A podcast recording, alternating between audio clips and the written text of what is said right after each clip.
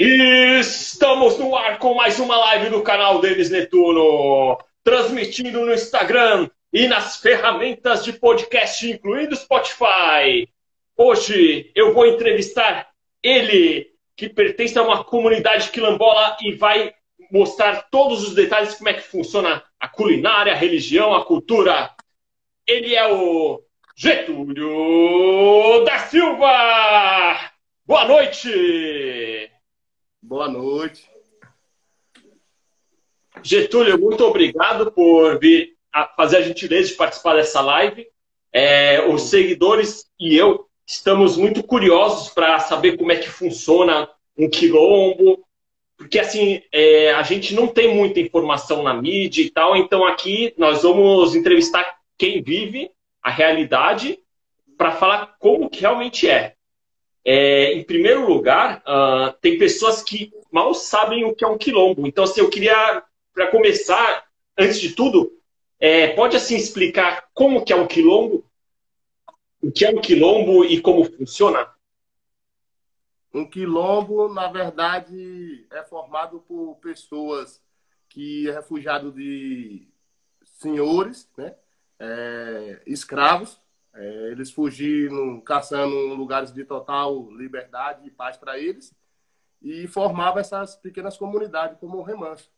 Porque antigamente tinha os reis e os senhores de engenho, de fazenda, que negociavam os negros, compravam eles para trabalhar, o trabalho escravo. E aqueles que queriam sua liberdade, eles fugiam para uns lugares distantes, onde eles se concentravam e ali formavam os quilombos. É, hoje o quilombo do Remanso foi formado por outra é, hipótese, que foi tipo, as pessoas se consideraram negro, descendente desse povo, e aceitaram né, essa cor, porque assim, você é negro, sim, você é pardo, não, eu sou negro, porque eu vim, eu sou descendente de africano, de pessoas que vêm para o Brasil trabalhar em engenho, é, carregando navios, é, em roça de cana, é, outras minerações, como meus avós trabalham em garimpo. Aí formaram esses quilombos porque eles fugiam desses trabalhos escravos. Então, aí, isso que é um quilombo. É, quando você é descendente desse povo. Nós não, não fomos direto escravos, mas nossos antepassados foram escravos, sim. E, e aí, o, o quilombo do Remanso fica lá na Bahia, perto de Lençóis, fica lá na, na Chapada Diamantina. E, e, foi o seu pai que foi o fundador? Isso. É, meu pai, ele nasceu em 1926. É, ele nasceu em Igatu, trabalhava em Garimpo com meu avô. Ele trabalhava em Igatu e meu pai veio trabalhando no lugar dele. Depois que meu avô não estava aguentando mais, aí ele veio para uma fazenda chamada Limão, que foi o primeiro remanso. E lá eles trabalhavam em fazenda, com direito à moradia e pagavam um quinto da terra de mão de obra. Só que aí não era bom para eles porque quando eles plantavam, ele dava um quinto disso, mas também é, o gado terminava comendo todo o mantimento deles. E era um trabalho escravo, porque eles trabalhavam só por direito à moradia e uma comida que era nem tão boa, que ele dizia que no final da tarde eles levavam para casa só é, um litro de arroz em capote com semente de capim. Quando eles selecionavam, davam um copo para alimentar cinco pessoas na casa, ele falou, essa só caçando uma outra situação de vida, porque essa aqui não está dando certo. E aí ele teve a ideia de atravessar o rio nos seus 14 anos, 1940, por aí. Até 1947 ainda tinha os coronéis aqui, que tinha muita rivalidade entre eles, Horácio, Aulero, é, Mota Coelho, Manuel Fabrício Seabra. Todo, em cada região era localizado uma patente de coronel. E nós só tinha duas, três. O, é, os Continhos aqui em Andaraí, o Saz em Lençóis também, os Gundinhos.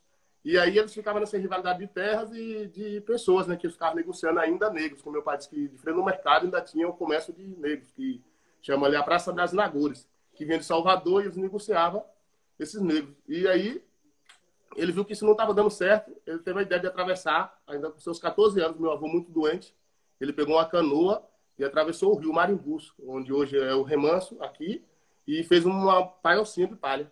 E quando ele estava aqui, esse mesmo dono que perseguia lá do outro lado do rio, o pessoal dos continhos, se dizia ser dono daqui. E aí começou a perseguição, colocar capatache atrás deles, com corda, armado, as pessoas ficavam com medo, aí cercando tudo, querendo colocar gado de novo. Que foi na época também que já estava acabando os coronéis, que o exército veio desarmar essas patentes aqui na Chapada. E aí o pessoal do Sindicato Rural dos Trabalhadores localizaram eles aqui na comunidade do Remanso. Que ah, descobrimos um pessoal Ribeirinhas, aqui na margem do Rio São, é, é, é, Santo Antônio. E isso estava também fazendo um diagnóstico na Chapada para ver se dava para eleger um prefeito. Porque ia acabar os coronéis e agora a política ia entrar é, nessas ações. E aí ele entrou nesse inventário político, e isso ajudou ele, que era um documento temporário, que deu para dar essa liberdade a eles de ficar na terra por um tempo, até ele fazer uma escritura que valia é, para sempre. E foi assim que aconteceu. Aí ele veio para o Remanso, que é onde a gente mora, e fundou esse quilombo, que já foi fugindo também desses massacres desses fazendeiros do outro lado do rio. E aí começou a criar o Remanso. É por isso que, que, que o quilombo por conta desse contexto histórico aqui que ele passou para nós. Que ano que foi isso? É, 1940.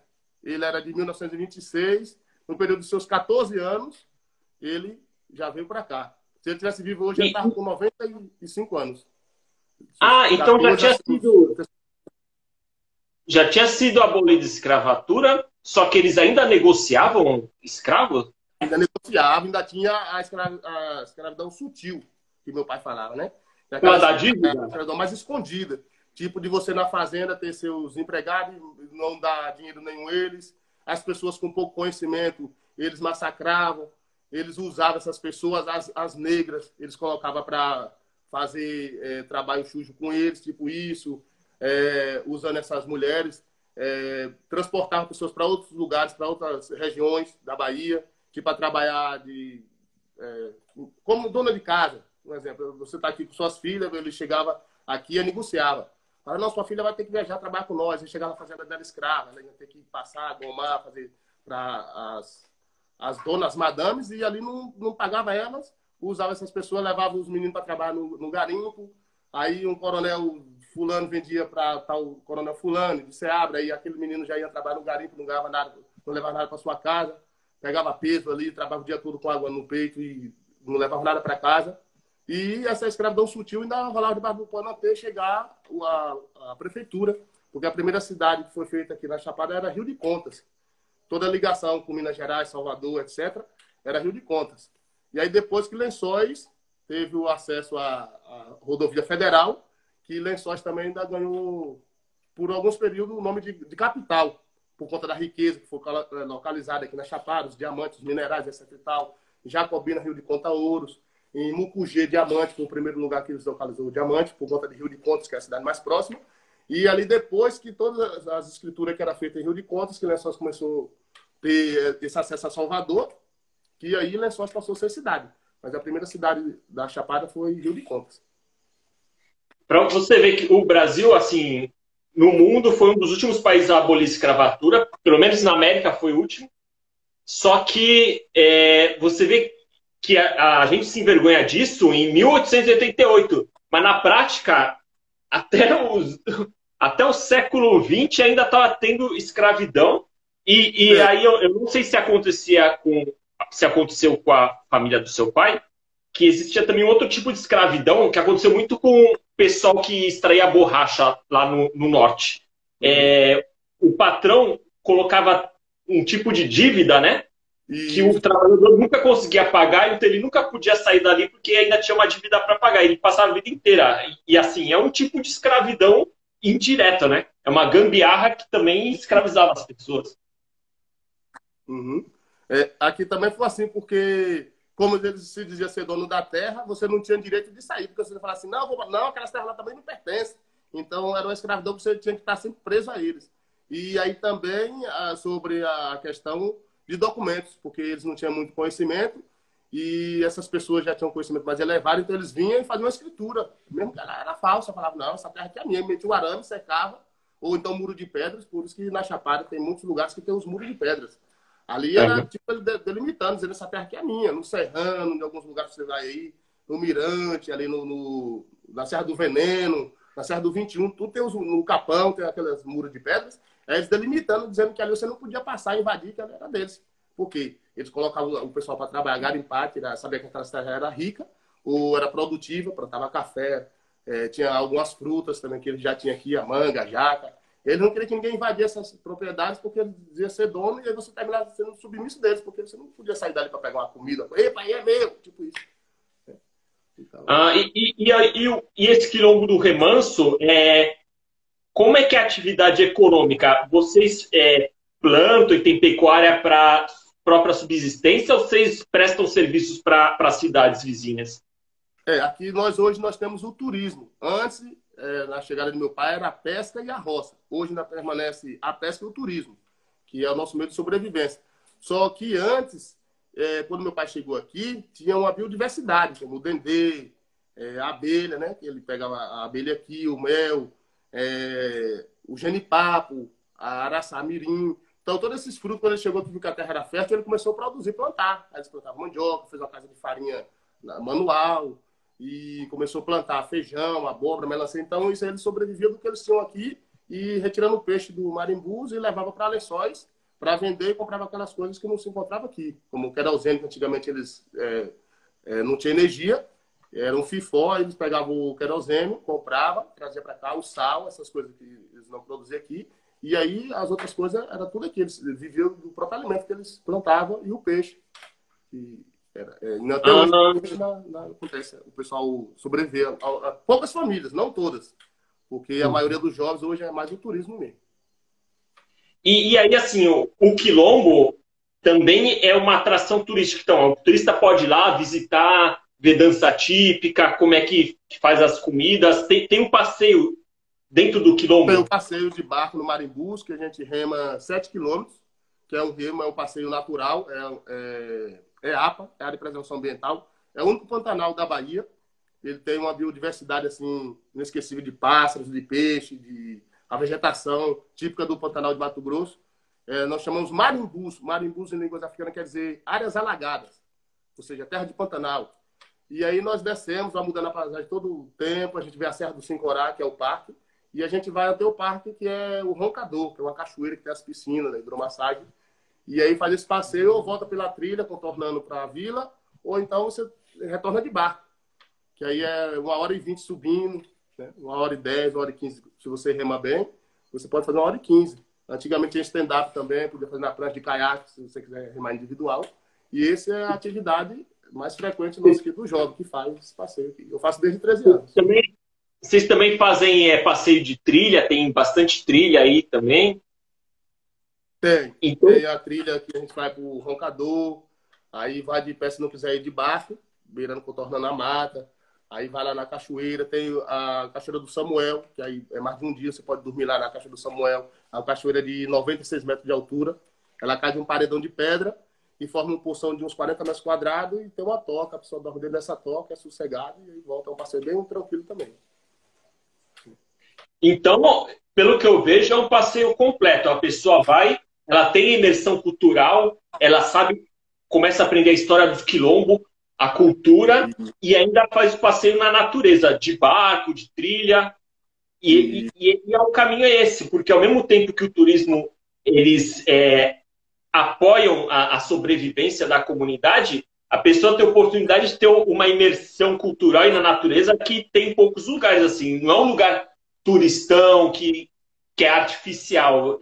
A pessoa vê a vida real como é ela mesma. Isso, porque ele vai viver no nosso convívio, no dia a dia. Se você for vir aqui, como a gente tem também uma trilha familiar que você vai acampar o turista dentro de sua casa, aí ele vai viver um pouco da nossa história. Ele vai alimentar o nosso alimento, a comida típica nossa que a gente come do dia a dia.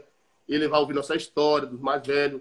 Se tiver um dia de Jare também, que é um, um afilhado do Candomblé, que o Jare só tem aqui, né, na Chapada, também ele vai ver um pouco da história do Jare, né? É, ele vai pegar um pouco da energia da mata, das medicinas naturais, que tem também do conhecimento dos mais velhos. Né? É, quando tem o marujo também, o marujo é, foi meu pai que viu um livro, ele leu um livro da chegada dos portugueses aqui no conflito com, com os índios. Ele criou essa dança também, que é uma dança que mostra como eles chegaram aqui querendo levar os índios, aí tem o pajé, os anciões que protegem essa Índia. Né?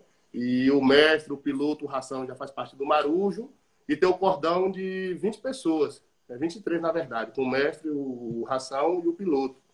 Aí tem a, as cantigas, tem as marchas, tem a marcha dobrada, é, marcha corrida, tem o baiado, tem o giramundo, que é um tipo de dança e coreografia, todo mundo no mesmo tempo. E se você vai para um lado, todo mundo vai para aquele lado, o mestre joga a espada, você vai, já faz aí, encontra de novo os dois cordões, aí já vai. E é uma dança bonita e tem essa, essa cultura também que apresenta mais no dia da festa do padroeiro daqui. Show de bola. Você falou sobre os indígenas. É, a, a, a, sua comunidade não é formada só por descendentes de, de ex-escravos negros. Também tem indígena? É. A minha família, eles falam que é cafuso, que é o índico negro. Que minha bisavó era índia e meu bisavô era negro, da África, de Angola. Então é misturar os dois e aí a nossa família hoje somos descendentes. Não tem nem o índio puro nem o negro puro. Então é cafuso, é a mistura dos dois. Que, que na, na prática ambos os povos passavam a mesma dificuldade na época, então que levou eles a, a, a fundarem o quilombo, né? Isso, e a se unir, porque o índio ajudou muito o negro. É, porque é o índio ele também foi usado, mas ele não deu o braço muito a torcer, né? Quando os portugueses, o pessoal chegaram aqui. Aí, então, quando eles viam o negro naquele sofrimento, eles vinham e se juntavam para se fortalecer e eles se ajudavam. E terminava também se conhecendo e aí formando famílias, como foi a minha família. Porra, muito legal. E, e, e assim, é, é, aí no Quilombo, vocês têm, a, tem legislação própria, assim? As regras são próprias ou não? Tem que ser as mesmas que tem em lençóis, por exemplo? Não, porque as nossas aqui, nós temos uma associação é, civil. Aí foi meu pai que fundou essa associação. Então a terra ela é um pouco disso, de lençóis e um pouco nosso particular, porque é, hereditário, tipo de uso e fruto. Ele fez um documento para que essas terras se passando de geração para geração. Então tem uma associação que ela que rege na comunidade e organiza as, as atividades, tipo, e tem estatuto com as leis. Antigamente meu pai falava que aqui a polícia não entrava, só se tivesse um registro, o carimbo da associação civil daqui. Porque ela é uma associação civil registrada, bem velha, e tem esse respeito até hoje. E é nós mesmos aqui, tem uma junta de é o presidente, vice-presidente, o tesoureiro, o segundo, secretário, o segundo, que lavra a ata, tudo que acontece é lavrado a ata. Eu levo minha queixa para a associação, aí chamo os associados, e tem essa associação civil, que é um período de gestão de dois anos no presidente. Eu já fui duas vezes. Era um pouquinho que a, a conexão deu uma, deu uma caída aí, desestabilizou. Vou esperar um pouquinho retornar. Você tem que seguir o. Ô Getúlio, ô Getúlio. Ô Getúlio, tá ouvindo?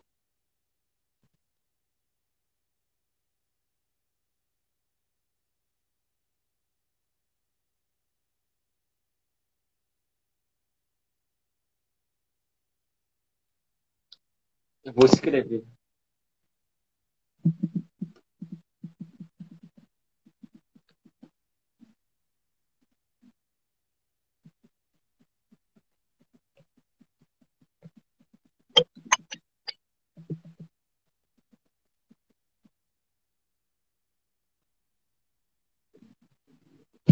Eu vou fazer o seguinte, eu vou cortar a conexão e reconectar aqui, peraí.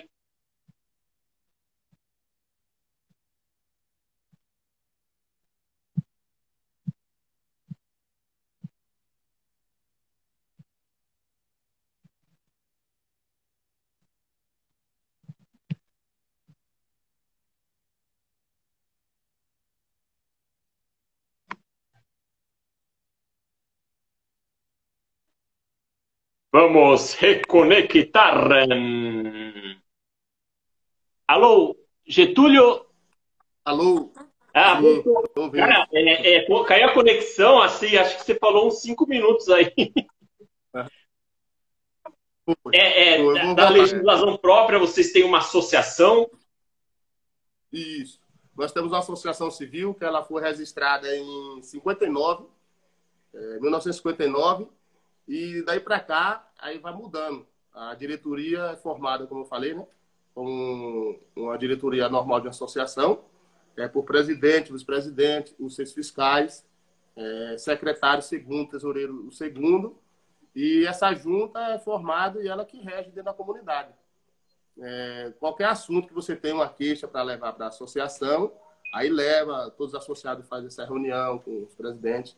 Na verdade, é passar no estatuto para de 15 em 15 tem uma, uma reunião. Uhum. Aí você pode fazer uma assembleia, né? E aí você pode é, dar a sua queixa e também, se você tiver precisando de alguma coisa, recorrer à ação. Se você for construir alguma coisa, se você for fazer uma roça, ou tiver precisando de algo e a associação poder te ajudar. Se é um associado, você tem esses benefícios. Quando você vai aposentar, ela disponibiliza os documentos, o ITR da terra, você aposentar. Se você estiver doente também, precisa de um auxílio do doença, ela pode te ajudar nessa questão, porque é uma associação civil e ela tem ligação e, com a assim, é... Peraí, você está me ouvindo, Getúlio? É que a imagem congelou, mas se o áudio estiver ok. Ah, voltou. É, a, a, as casas e terras, é, a pessoa compra, é dela ou não? É tudo da comunidade.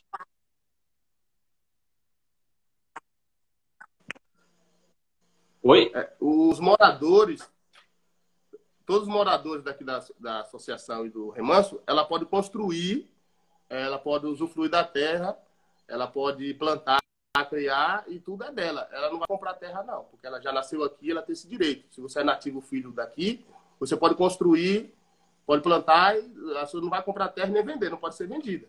Porque você pode vender o feito que você fez. Tá? Uhum. No, no, estatuto, assim. Se você tem um gado, você vende o gado. Se você tem uma roça de mandioca, você vai vender a mandioca. Se você tem uma casa, você vai vender aquela construção. Agora, a terra você não vende porque não vai ter documento. Então, tá. você vende o feito. Agora, as terras não podem ser vendidas. O documento é um só, a escritura é uma associação. Quantas pessoas que, que vivem na comunidade hoje? Hoje tem em torno de 106 famílias. Opa, não entendi. É... Quantas famílias? A gente faz, assim, em média, umas 330 pessoas, só que tem um... É, 66 famílias. Tá. E agora eu queria falar um pouco uh, da religião. Qual que é o, como que é a, a religião que vocês seguem aí? É, é só uma? Tem vários tipos?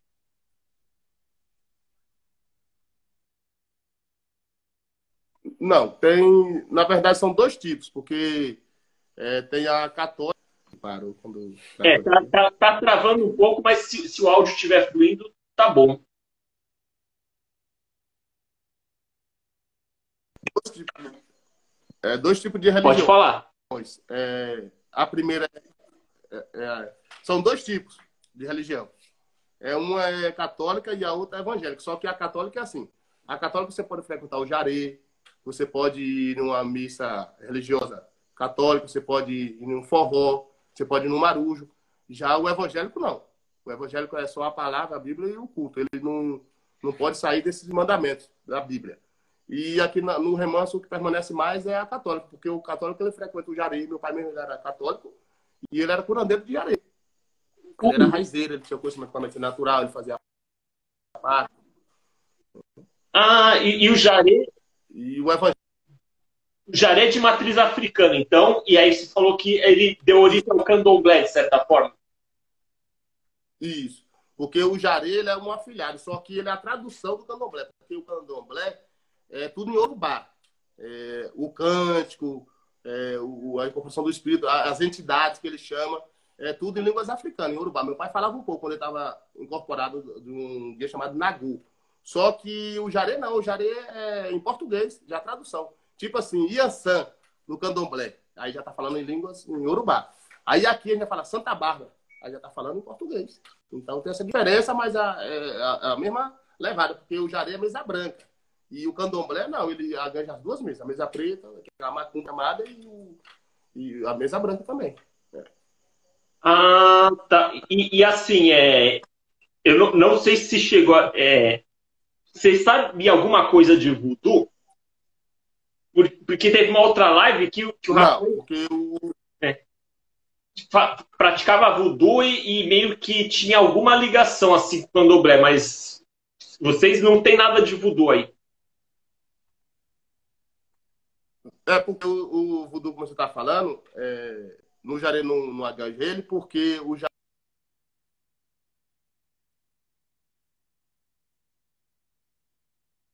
Travou de novo. Opa, agora destravou a missão de ajudar, de curar, de fazer o bem. Calma que o Jarem tem a missão de você. O Getúlio, calma aí que deu uma travada de novo.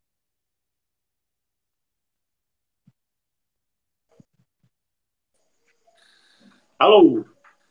Fala alguma coisa, Alô, sim. Agora sim, agora sim, voltou. É, é porque o, o Jarei, na mesa branca, está falando, não é o tipo de preconceito, né? Porque o curandeiro fazer o bem. É, tem que no Jaré ter citado, fazer uma escolha quem? Então, o curandeiro ele tem o direito é de curar, de, é, ensinar um, um, remédio, passar um, um resguardo, fazer um trabalho de limpeza, tirar um espírito, uma sombra morta que está a pessoa. E já o voodoo, não. O voodoo ele faz parte da mesa preta, que é uma magia negra, não tem nada a ver com o jaré. Porque e... no candomblé tem. E, e, e assim, é... o jaré ou o candomblé, vocês fazem associação com catolicismo, porque que eu saiba assim, cada santo representa um, um de, da religião de matriz africana, não tem isso? Tem. Só que assim, eu mesmo em particular, eu não tenho religião, eu acredito em Deus, é, eu tenho muita fé na, na, no poder da natureza, tipo, dos elementos, do sol, da, da, da medicina, da, da água, do vento. Eu tenho muita fé nesse, povo. É, só que é, a religião, o que eu acredito, foi o homem que criou, né? Uhum. Saquei. E, assim... Então, como eu estou falando, a, a religião para mim foi nós não que criou. E, e, e, Deus ele não criou nenhum tipo de religião. Ele é aberto, por isso que ele é uma pátria. Ele não tem preconceito outro tipo de religião, ele não reprime ninguém, ele tira o que lhe convém, ele não para ninguém. Se eu, ele está tocando um tambor, está dançando aqui, o curador está liderando o ritual, ele pode chegar. Se é um cara da macumba, ele pode chegar. Se é um cara do voodoo, ele pode chegar. Ele, é, ele está aberto a todos. Agora, ele não vai seguir o segmento de ninguém, não vai reprimir ninguém porque você segue o voodoo, porque você segue a evangélica, você... entendeu? Ele já chama uma pátria aberta. Então, se ele é uma pátria aberta, ele tem que estar aberto a todos os conhecimentos. Só que ele só vai retirar aquilo que lhe serve. É isso. É isso. Legal. E, e assim, é, é, vocês têm, tipo, tradições próprias de dança ou rituais, assim, Tipo, a festa de casamento tem, tem um, um tipo de protocolo? Como é que é? é aqui nós temos o forró, que é meu tio, que ele toca a sanfona oito baixo, aí tem nós é, cria música, tem a música da Índia, que é essa música da Índia que meu pai fez, tá em quase tudo aqui do. É, acho que ficou muito. Porra, pra... Tá Opa, deu uma travada de novo. Opa, tá voltando. Nós temos aqui. É... Isso. Parou de novo. Calma, calma que travou.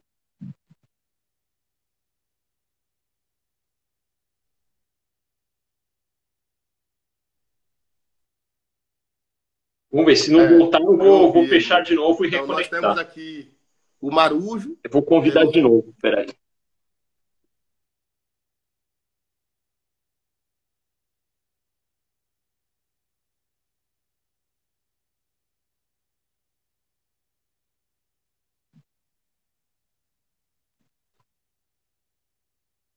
Conexão lá deve estar meio ruim. Mas vocês viram que o Getúlio tem moral, tem um monte de gente mandando os cumprimentos para ele. Alô, Getúlio, tá, agora. Alô. Agora sim. Uhum. A gente está é... falando das tradições, né? Da, uhum. Das danças que você é, tem. Tradições daqui... Uhum. É, as tradições aqui tem isso também, de você é, fazer as músicas daqui como, é, a música da Índia. É, a música da Índia é uma tradição daqui que foi meu pai que fez. Então, em, quase em todas as festas, nós cantamos essa música. No Marujo, a gente canta ela, é uma marcha. É, no Jaré, a gente canta ela. É, no Forró, a gente canta ela. Também tem o Forró, que é meu tio, que é, aprendeu a sanfona, oito baixo.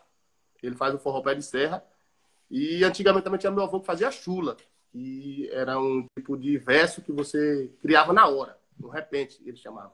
Aí você fazia o seu repente, é, me jogando uma cilada, eu saía da cilada jogando você na cilada também, aí você tinha que se virar fazendo uma cilada, me jogando para. Aí todo mundo que chegava na casa de farinha, na roça, trabalhando, participava dessa chula. Era uma coisa criada daqui que praticamente só tinha aqui. É o Reis, o Reis também minha avó fazia o Reis, que era um, um tipo de. É como se fosse uma festa tradicional daqui mesmo. Só que ela morreu com seus 96 anos, aí o Reis acabou. E tinha meu tio também, é, que tocava flauta, o Salvador. Aí ele criava muito samba, é, o samba de roda. Ele estava assim, a gente chamava de poeta. O poeta é, Salvador Bahia, ele, chama, ele gostava de chamar Salvador Bahia Brasil. Aí ele pegava a flauta dele e começava a criar os versos dele. E sobre o casamento, antigamente, meu pai que fazia, tipo, realizava. Se eu namorasse com uma menina, ele ia, me colocava um paletó grandão e eu tinha que casar com aquela menina. Porque eu não podia só me dar bem, se safar, porque antigamente eu casava primo com primas. Então, aí eu estava namorando com uma menina daqui da comunidade e fugisse pensando que não ia casar. Ele era como se fosse o delegado da comunidade. Ele falava: Não, você vai ter que casar. Já que você malhou com ela, você agora vai ser responsável de fazer seu barraco Aí você tinha que ter um, um, pelo menos uma tarefa de mandioca plantada, uma canoa para pescar, um munzuá. E agora aí sim você podia casar, porque você já tinha como sustentar seus filhos. Então não, você não podia só ficar de boa e achar que não ia é, se complicar aqui, porque depois ele ia pegar. Onde você estivesse, eu já cansei de ouvir ele falar que foi buscar a cara dentro da Maravaia, dentro do Marimbus, e vestir o palitãozão, levar o cara à igreja e convidar o padre e fazer o cara casar aqui na comunidade assim. Aí, aí não tinha zoeira. Beijou, tem que casar na marra. Isso, isso, isso. Porque os namoros deles antigamente eram jogando uma pedra, né? Aí a menina vinha, se dava uns aí, pronto, já tava encantada. Aí o namoro dos mais velhos era assim, arrumava uma pedrinha para um, arrumava uma pedrinha para outro, aí já ia se encantando. Que é que esse menino já tá de olho na minha filha, arrumando uma pedrinha no telhado, ela saiu na janela, soltou um sorriso para ele. Aí já ficava, tipo, visando isso aí. Vou falar para o Manezinho, o Manezinho que vai fazer o casamento desses dois. Aí realmente já quer alguma coisa ali né, entre os dois. Aí os mais velhos curiosos, eles ficaram sempre de olho nos, nos mais novos. E aí ia ter que seguir com esse respeito. É um respeito que até hoje ainda rola um pouco desse respeito, assim, de, tipo de você namorar com a menina e não deixar ela alheia, né? Se ela realmente tiver afim, a vontade dos dois, aí termina é, casando, ficando junto, é, é, formando a família. E, e, outra coisa que é perguntar, assim, você, vocês têm alguma dificuldade? Tem, é... se, que dificuldade vocês têm no quilombo que você acha que poderia melhorar? Hein? Tipo, tem, a, tem acesso à saúde, Rapaz, à é, educação, é, a saúde, tranquilo? Não, porque graças a Deus somos saudáveis e temos as medicinas naturais. A nossa dificuldade aqui é, é na, na, educação e no emprego, tipo, é, trabalho. Porque a maioria dos jovens só sai daqui caçando uma oportunidade de vida, né? Tipo, uma melhora de vida. Eu tenho sobrinhos, parentes meus que foram para São Paulo, saíram daqui por conta disso, porque as oportunidades aqui é meio escassas. Se você quiser fazer um estudo mais elevado na faculdade, aí você tem que sair para fora, porque aqui não tem. Aqui só ensina até o nono ano do ensino médio, e aí você vai para Lençóis para fazer a sua formação. E aí, daí, quando você forma, tem vários jovens aqui que são fortes que não uma oportunidade, porque ele tem que pagar uma faculdade. Você tem que ter um emprego bom. E essa oportunidade que é difícil. Então, muitas pessoas saem para buscar isso porque não tem aqui. Mas se tivesse tudo isso aqui, a maioria dos jovens não saía daqui. Se tivesse um, um, uma vida de qualidade, eles iam sair daqui, né? Aqui é bom na paz, com familiares, mas... É, Algumas horas atrás, eu conversei com uma professora que, que acho que até você foi aluno dela, e então tem escolas aí, mas tem, tem até o, o colegial, até o, ou é primária? Como é que é? O pessoal sai, tem que sair do, do quilombo para ir na escola ou tem própria escola aí? É, porque aqui a escola daqui só ensina até o nono ano. Eu mesmo fiz o ano passado até o nono ano. Esse ano, por conta dessa doença, a gente não conseguiu tá dando, tá dando continuidade, porque a gente estava pegando ônibus aqui e indo para estudar no colégio.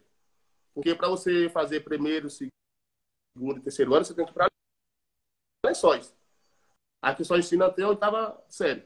Aí, se você tiver concluído básico, você fazer uma faculdade, para isso a gente tem que ir para Feira de Santana, ou Ceabra, outra cidade, porque aqui em Lençóis não tem. E muitos jovens daqui têm essa vontade, porque muitos já se formaram. O ano passado me formou muitos jovens daqui da, da comunidade. Só que aí não teve a oportunidade de fazer uma faculdade, porque não tinha essa condição. Você tem que pagar para ter esses estudos, né? E uhum. muitas pessoas na essa vontade, mas não, não, não tem como. E, e, e quanto à saúde, vocês têm algum médico, enfermeiro que vive na comunidade ou não? Ficou doente não. grave, vai ter que ir para lençóis. E às vezes nem lençóis, porque lençóis não, não tem. Lençóis é só um básico mesmo, um curativo, uma coisa. É, bem pequenininha lençóis. Você tem que ir para você tem que ir para Feira de Santana, para Salvador, para uma cidade mais elevada. É... Aí praticamente é só a enfermaria, porque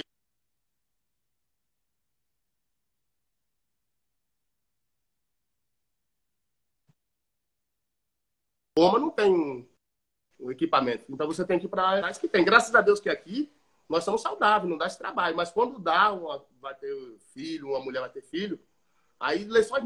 Não, tem que sair correndo para descer. Aí chega lá e diz assim, a, a, prefeitura não tem convênio aqui. Já aconteceu várias coisas assim. E antigamente nós tínhamos meu pai que tinha esse conhecimento. Ele era um tipo de parteiro, ele fazia parto, ele tinha muito conhecimento para medicina natural. Hoje nós ainda temos um pouco disso da minha avó. Eu conheço um pouco também da medicina natural. Aí, quando é uma coisa básica, a gente tenta se tratar aqui mesmo para nem ir para esses lugares. Porque lençóis, quando você chega lá, pô, é chapada. É. E o... me fala um pouco, fala um pouco da, da culinária daí. Vocês têm alguma comida específica e que, que é tradição? Aqui tem vários que assim também foi causada mais pela. É... Saiu, acho que. Deu, deu uma travada de novo. Mas, mas aos trancos nós vamos indo.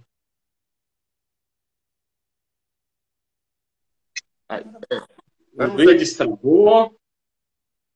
Aqui, é, vários é, pratos que, que foi também causado pela necessidade, né? Acho que ele mais pra cá assim, eu, eu vou desconectar e conectar, que aí no impulso já. Aí fica bom, calma aí.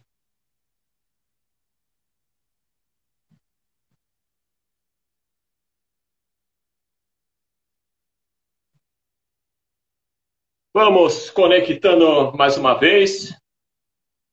É, quando trava assim eu reconecto e aí, aí fica bom. Já vou ter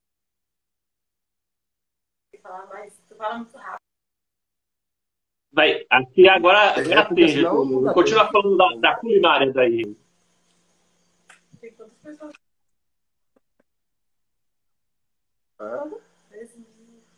É, né? que antigamente, quando o pessoal não tinha oportunidade, não tinha muitos alimentos, então eles mesmo criavam os próprios pratos deles, como a palma, o cacto, né? É, foi um prato que eles fizeram assim, acharam e o, o, o godó de banana verde. Então, era prato que eles iam fazendo. Via banana, se amadurecer, estava preciso. Vamos criar um prato com. vez, mas pode ser que fica bom. Aí ia lá e fazia o godó de banana, comer ela cozida, temperada, refogada. É um prato. Então a necessidade do meu pai falar o ditado que a prisão que obriga o ladrão. Então ele ia lá, o cariru, a língua de vaca, né? a maniçoba, que é a folha da mandioca. Então eles plantavam o aipim, só que o aipim ainda não estava raiz, aí eles usavam a folha, pegavam a folha, cortava, temperava, fazia farofa e comia. Então a maniçoba, a língua de vaca, a palma, é, a berdoégua, né? É, o godó, todos esses pratos eles, eles faziam estava preciso, não tinha outra coisa, então eles criavam esses pratos. E até hoje a gente ainda faz. Tem a muqueca de peixe também. E antigamente o pessoal fazia a muqueca no dendê, que é chamado bambá, coco, cozinha o coco, pisa, lava, aquele caldo, um pé de aipim, ralava e fazia o beiju no, na panela, despejar aquele caldo, tinha farinha e ele comia o peixe, a muqueca com o beiju feito na panela, da massa da, da mandioca que é um prato também que era bem usado aqui antigamente. É. Então, esses, as verduras, né? E cortar de mamão verde. O pessoal faz também o cortar de mamão verde para é, implementar no almoço. A abóbora, o feijão de corda, comida mais típica daqui da, dessa região. Né? E aí era esse tipo de comida que eles faziam. O chás também, das folhas. Né? Antigamente, assim, o café do, do, do do fedegoso. Eles pegavam o fedegoso, pisavam e faziam aquele café gostoso. Você fala, pô, que café bom, mas não é do, do café, é do fedegoso, com a sementinha bem pequena. Que também os mais usavam ele para rezar as crianças quando estava de quebrante.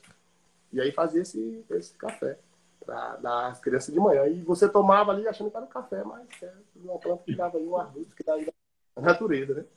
É tudo isso aí. Ô, é tipo... ô Getúlio, eu, eu vou abrir a, a, as perguntas da galera, dos seguidores, do pessoal que está assistindo. E aí, tá eu vou perguntando e você vai respondendo que... Deixa eu ver, tem bastante pergunta. Uh... Pode perguntar.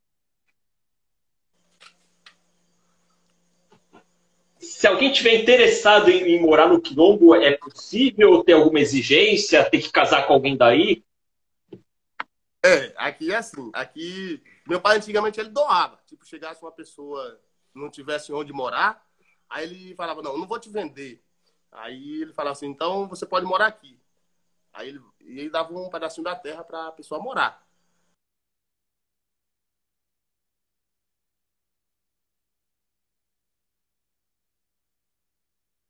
E hoje ela mora aqui. Aí, para morar aqui no quilômetro, tem que ser assim. Estou lá fora, ou a pessoa vem em casa comigo, casa com a irmã minha, uma sobrinha, morando no, no quilômetro assim.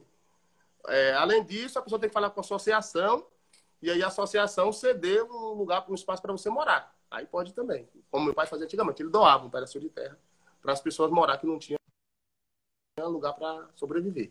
Aí ele abria essa exceção assim. Mas hoje as pessoas terminam se conhecendo, aí um conhece uma sobrinha minha, um conhece uma prima. Aí termina casando, ah, vou morar no Remanso. Aí vem, também aceito. Vai morar aqui também. Vamos para a próxima. Uh...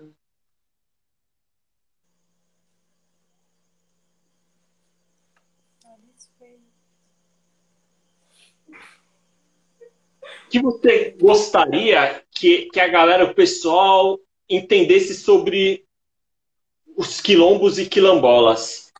Assim, por incrível que pareça, é, a grande maioria das pessoas não sabe nada.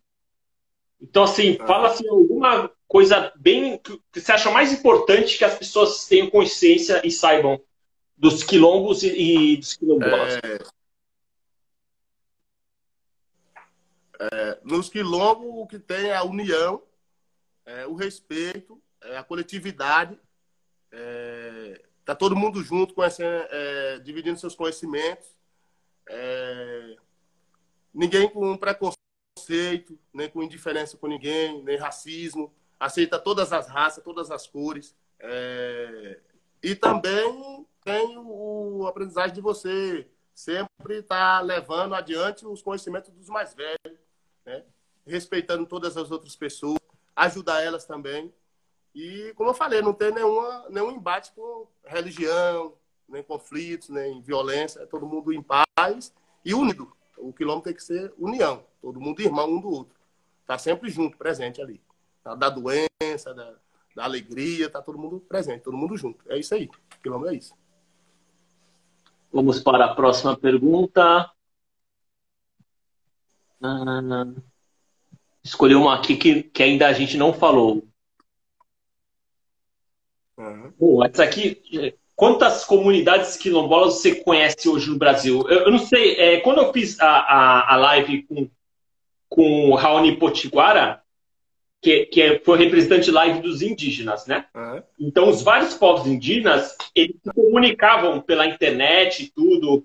Então, eles, eles conseguiam ter um intercâmbio para fazer reivindicações e tudo.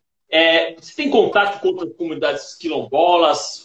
Vocês fazem algum. É, tenho... trocam figurinhas com eles? eu tenho é, contato com várias comunidades aqui na Chapada e na Bahia também, que eu saía para é, ir para outras comunidades. É, acabou de novo. Opa, peraí que travou. Calma que tem uma travada. Eu, eu tenho um contato com outras comunidades aqui. Né? Eu, eu, vou reconectar, porque é para dar aquele impulso, porque deu uma travada aqui de novo. Um momentinho.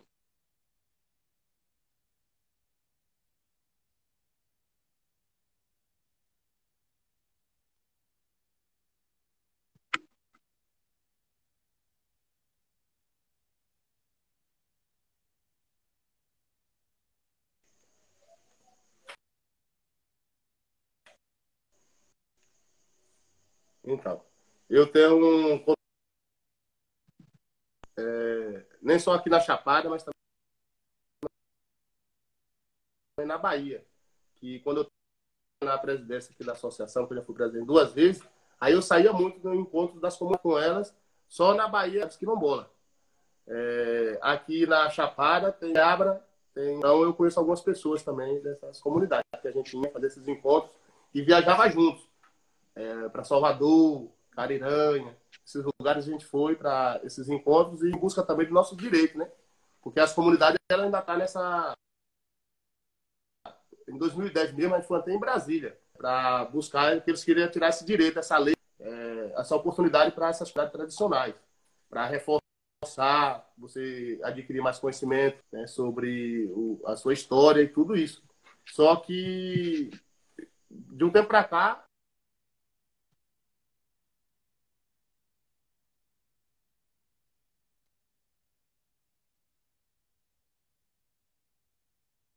ela estava um pouco reprimida por conta da, do, do, governo mesmo. O governo está querendo tirar essa. Ah, principalmente é? agora. Agora a gente tem que estar. Tá, porque eles não querem direito. Tinha algumas comunidades que estavam brigando por seu direito de posse de terra. Uhum.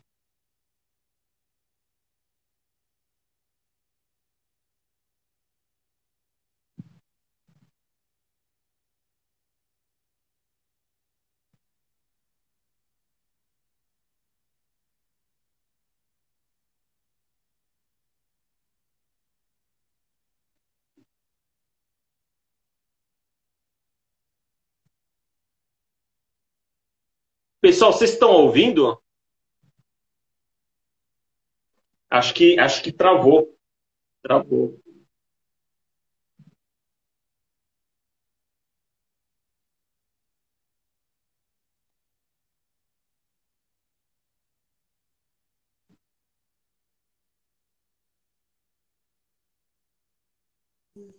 Travou, tá travando. É...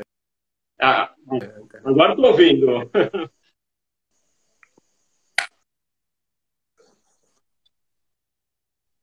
É, então, é, aí essas comunidades, é, antes ela era, era, mais ouvida, né? Tipo, é, correr atrás seus direitos. Aí a gente fazia os grupos é, de várias comunidades e outras cidades que a gente viajou é, em busca desses direitos, direitos. Porque a comunidade quilombola era para ser mais ouvida, ter mais conhecimento do, dos nossos povos. Porque hoje, se a gente for ver, a gente não pode ver nossos povos como sofredores escravos, a gente tem que ver eles como heróis, para não entrar em embate e não acontecer a guerra, porque senão sempre a gente vai estar com essa mágoa no coração. Sim. Vai falar assim, ah, Sim. o branco chicoteou o negro, o avô foi chicoteado, ele era escravo, ele é igual um boi de carro, não. A gente tem que ver como heróis, que a gente tem que ser grato a eles. Passou todo o sofrimento para hoje a gente está tendo o privilégio de estar tá em paz, em total liberdade.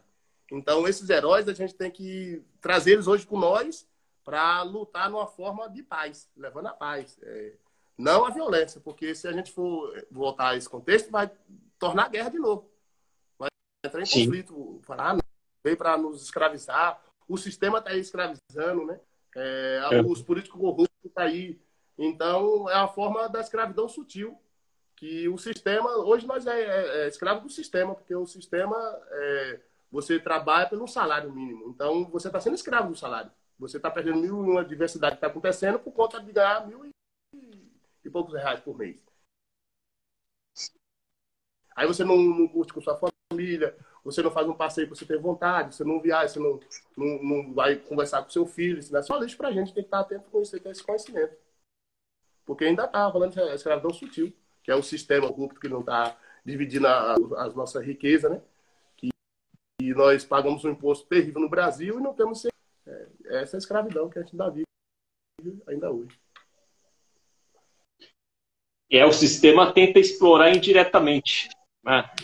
Vamos ver se isso muda, né? Espero que mude, que melhore. É, Outra é. pergunta aqui. Vocês gingam capoeira no quilombo? Sim. É. é acho que travou. Não, pode falar que tô, tô ouvindo. A, a, tela travou, mas eu tô ouvindo.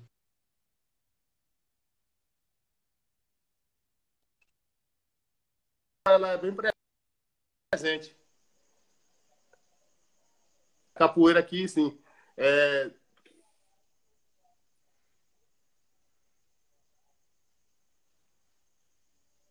Pode falar. Sim, a capoeira ela é presente que já veio da nossa descendência, né? Tipo, a cala mesmo, é, os negros usavam como um, meio de defesa, defender e se capitães do mato. E hoje aqui no Quilombo ela tá menos, mas antigamente era mais, porque nós temos aqui um instrutor que hoje ele tá mais em lençóis, que é o Delvan. Ele que era nosso instrutor de capoeira, que acho que ele vai voltar agora esse ano de novo para dar aula às criançadas aqui. Que ele estava com um trabalho aqui na escola e nadou, que ele fez pedagogia, fez faculdade, é daqui da comunidade, e ele que era nosso instrutor de capoeira.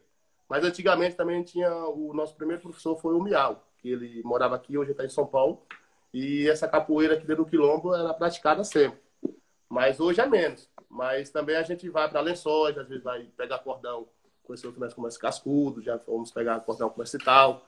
Aí tem esses encontros e também já vê outros capoeiristas de fora, né? É, para fazer a roda aqui com a gente na, no remanso. É, alguns mestres até mais antigos, assim, que já tem uma idade mais elevada e um conhecimento da capoeira bem antigo que foi em 2017, veio aqui no, no Remanso, jogou capoeira, passou o dia com nós, conhecendo nosso, nosso convívio aqui, passou um pouco da prática deles, a gente também tocou com eles, mostrou um pouco da, da nossa ginga aqui também. E temos ainda a capoeira. Ela está um pouco adormecida, mas tem. Show de bola. É, ô, Getúlio, uma última pergunta relativo a, a, ao, ao turismo aí. Vai muito estrangeiro visitar o Quilombo? Sim, gente de toda parte do mundo. Aqui vem os americanos, vem os israelitas, os franceses, até japonês e chinês antes dessa, é, dessa coronavírus aí, estava vindo aqui. E eu já guiei gente de toda parte do mundo, italiano, gente da Bélgica, é, holandeses. É, tem um período assim que antigamente vinha muito, era o pessoal de Israel. Né? É, hoje é menos, mas já guiei muito essas pessoas aí. Eles devem ficar loucos quando, quando vê as coisas aí, hein?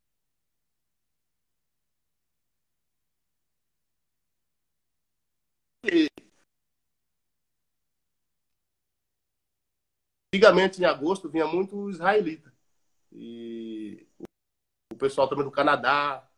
Aí, aqui na, na Chapada, aqui, fazendo esse passeio do, do Marimbus. Acho que deu uma travada de novo. Vou reconectar mais uma vez para ele dar as palavras finais. Vamos ver aqui.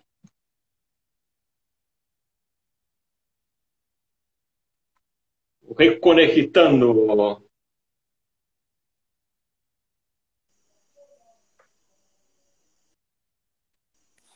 Ô, ô, ô Getúlio, tá ouvindo?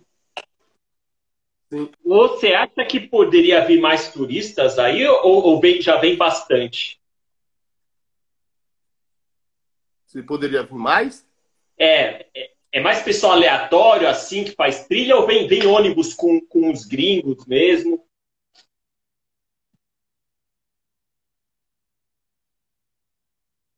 verdade vem porque assim a gente recebe de acordo é, as pessoas que vêm à procura da gente. É, antigamente tinha, tipo, que já vinha as pessoas com pacote direto. De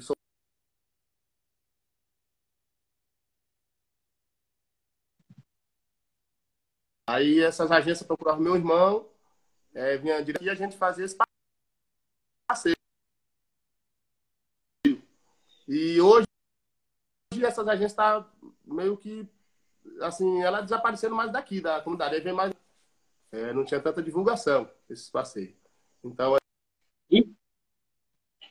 Então, isso que eu, que eu percebi, o, o, o Getúlio, é, é, vocês falam que aí vocês têm pouco, os jovens têm poucos recursos para conseguir dinheiro e fazer uma faculdade e, e, conseguir melhorar de vida, né? Ao mesmo tempo, eu vejo que aí, é, assim, é, tem um potencial enorme, que vocês poderiam ganhar muito dinheiro com turismo, principalmente com os gringos, que pagariam em dólar. É, o que está faltando mesmo é divulgação e estrutura, que eu acho um desperdício. Poderia haver muito mais é, turista estrangeiro e, e, e dá muito mais dinheiro. Vocês conseguirem construir, quem sabe, um posto de saúde, uma, escola melhor, e, e ainda os jovens terem dinheiro para fazer faculdade, né? O que está parecendo assim é que ainda falta um pouco de estrutura para chamar mais turista aí. É Isso, isso era qualificação, né? Tipo, qualificar os jovens para receber, tipo, falar outros idiomas, que é, é, de total importância. Porque aqui sempre quando vem um turista, ele tem que vir um tradutor. E o dinheiro que esse tradutor ia ganhar já seria uma pessoa daqui da comunidade. Que o cara ia ter a formação dele, ele ia ser o cara que ia estar traduzindo, né? Eu, eu ia falar inglês, mas aí já tinha um primo, sobrinho meu que sabia. Então ele ia no bar. E aí eu vi um passarinho, eu passava o nome para ele, eu vi uma cobra, ele já falava a língua do estrangeiro. Então ali é o que falta não, né, para é, ter essa base para a gente ganhar esse dinheiro. A gente ainda está despreparado. A gente tá, tinha que estar tá preparado para é, ter esse retorno. Imagina se, se dessem subsídio aí para os jovens daí aprenderem inglês e fazer guia turístico para os gringos. Nossa, vocês iam ganhar muita grana. E é um, é um negócio simples. Não, não custa tão caro assim para as pessoas aprenderem inglês. Não é difícil.